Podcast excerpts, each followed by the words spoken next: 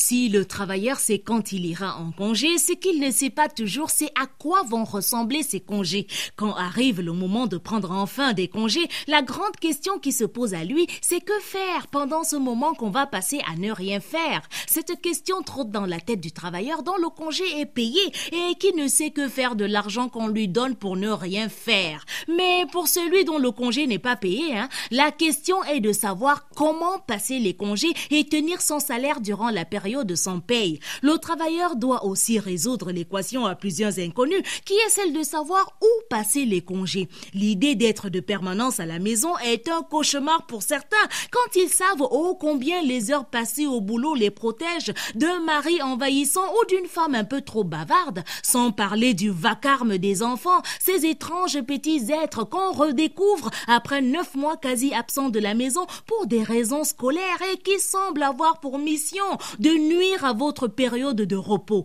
Pour passer d'agréables congés ici comme là-bas, la solution est de changer d'air en partant en vacances. Ainsi, pour aller en vacances, beaucoup jouent sur le facteur économique en faisant des économies. Là-bas, certains vont en vacances en couple ou en famille vers des destinations trouvées fort longtemps avant même les congés. Euh, chérie, et si on allait cette année aux îles Maldives? Ici aussi, le travailleur en congé a vite fait d'anticiper sur les destinations de vacances en tenant compte du facteur économique. Euh, chérie, tu vas avancer au village avec les enfants. Je vous rejoins plus tard. Un tel choix de destination de vacances n'est pas du tout anodin car si là-bas on peut découvrir en famille la randonnée, l'équitation sous une aurore boréale, ici des vacances au village permettent également de découvrir de très beaux paysages en famille à l'occasion des travaux champêtres. Pour ces petits citadins qui découvrent dépaysés qu'il y a une vie sans électricité et donc sans télé